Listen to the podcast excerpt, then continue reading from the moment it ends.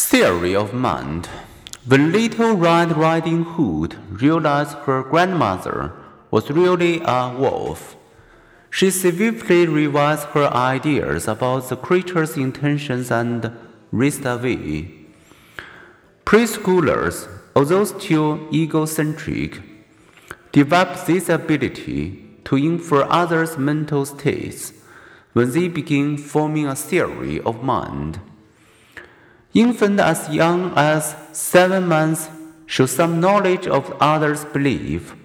With time, the ability to take another's perspective develops.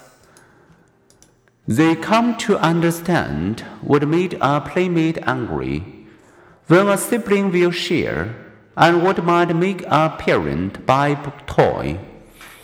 And they begin to tease, emphasize, and persuade.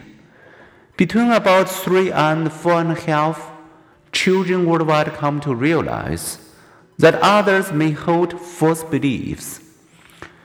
Jennifer Jenkins and Janet Astington showed Toronto children a band aid box and asked them what was inside. Inspecting band aids, the children were surprised to discover that the box actually contained pencils. Asked what a child who had never seen the box would think was inside. Three year olds typically answered pencils.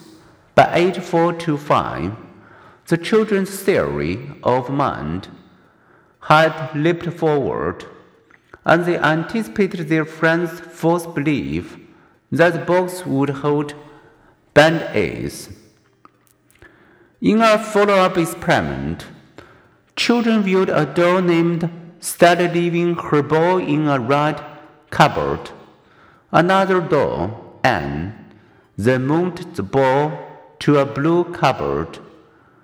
Researchers then posed a question. When Sally returns, where will she look for the ball? Children with autism spectrum disorder had difficulty understanding that Sally's state of mind differed from their own. The Sally, not knowing the ball had been moved, would return to the right cupboard.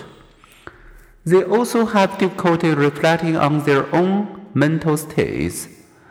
They are, for example, less likely to use personal pronouns I and me. Deaf children with hearing parents and minimal communication opportunities have had similar difficulty inferring other states of mind.